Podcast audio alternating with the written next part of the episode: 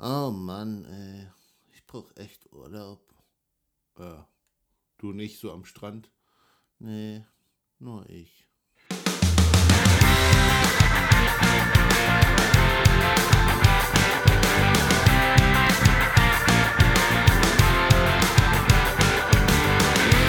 Heute geben wir dir nützliche Tipps für deine Reisevorbereitung und sagen dir, worauf du achten musst, wenn du unterwegs bist. Herzlich willkommen beim Infosec Podcast mit Sebastian und Eddie, dem Infosec Frosch.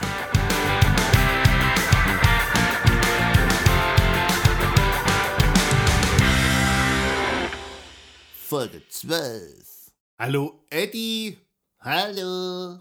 Na? Gut, ein bisschen enttäuscht bin ich ja schon, dass du nicht mit mir in Urlaub fahren willst.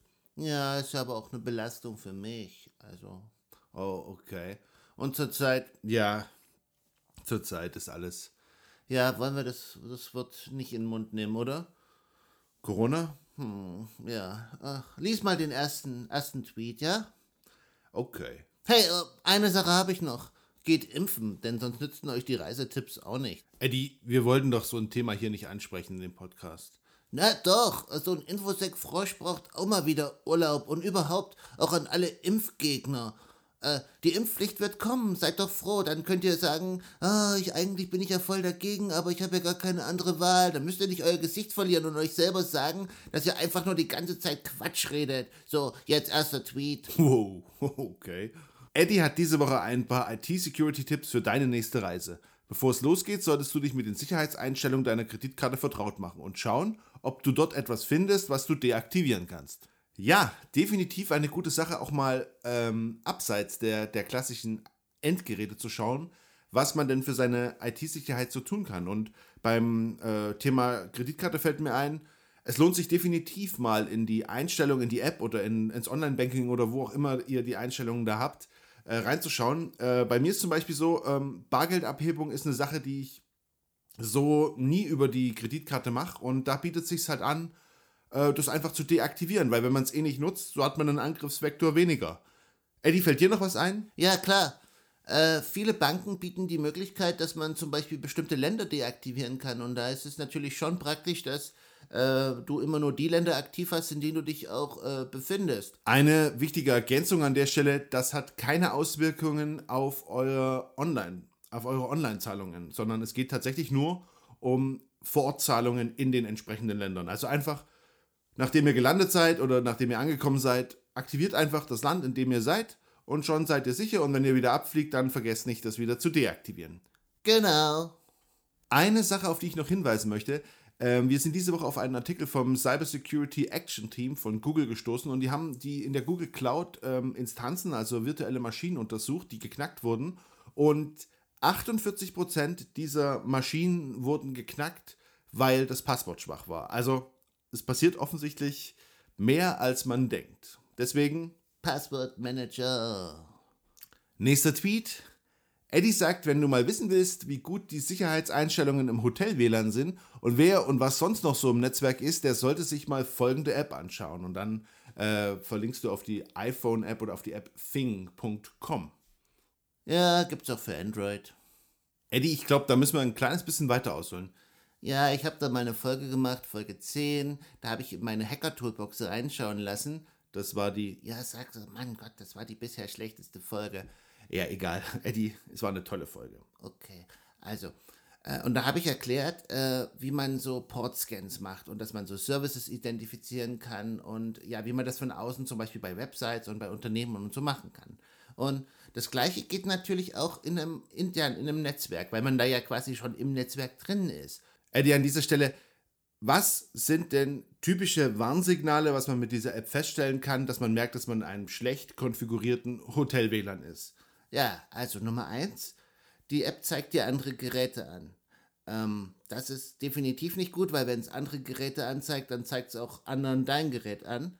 Verstehe. Also Kommunikation der Geräte im Netzwerk, in einem Hotelnetzwerk, in einem öffentlichen Hotelnetzwerk sollte immer deaktiviert sein. Äh, das gilt natürlich für jedes öffentliche Netzwerk. Eddie, wie kann man sich davor schützen? Ja, also wenn du, nimm halt deinen deinen mobilen Hotspot oder wenn es halt gar nicht anders geht, dann nimm halt den VPN, aber der äh, schützt dich nicht vor allen Angriffen, also vor allen Angriffsmöglichkeiten. Der schützt halt nur deinen direkten Datenverkehr, aber dein Gerät bleibt ja natürlich trotzdem sichtbar für die anderen. Sehr gut. Der nächste Tweet beschäftigt sich nochmal mit Reisevorbereitung und der lautet, Eddie sagt, es gibt absolut keinen Grund, Passwörter für deine Urlaubs- oder Krankheitsvertretung in der Schreibtischschublade zu deponieren. Ja, Eddie, fassen wir es mal kurz zusammen. Es geht hier weniger um das Misstrauen den Kollegen gegenüber, sondern es geht darum, dass. Ja, dass, dass die, die Schreibtischschublade einfach mal kein sicherer Ort für ein Passwort ist. Genau.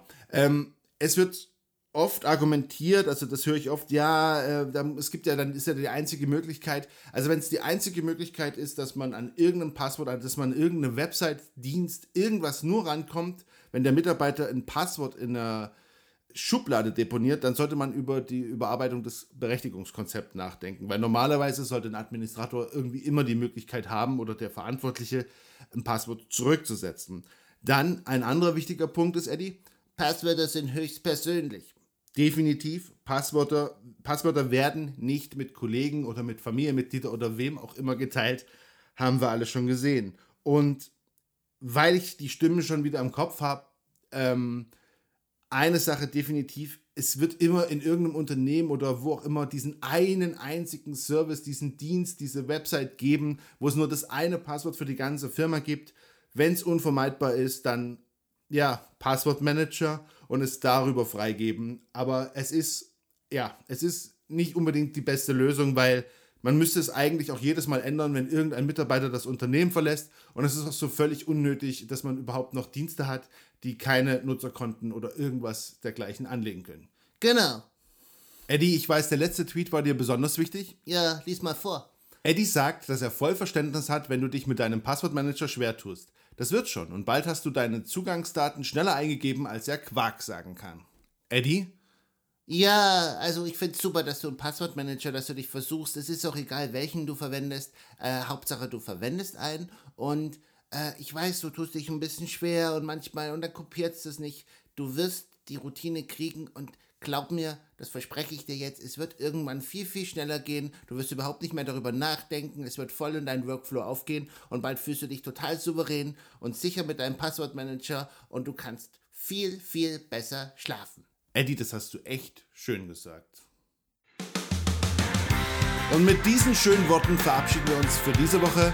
Das war der Infosec-Podcast mit Sebastian und Eddie, den Infosec Frosch. Ihr findet uns auf Twitter, Eddie-Infosec und wir hören uns nächste Woche wieder. Bis dahin, bleibt sicher. Tschüss.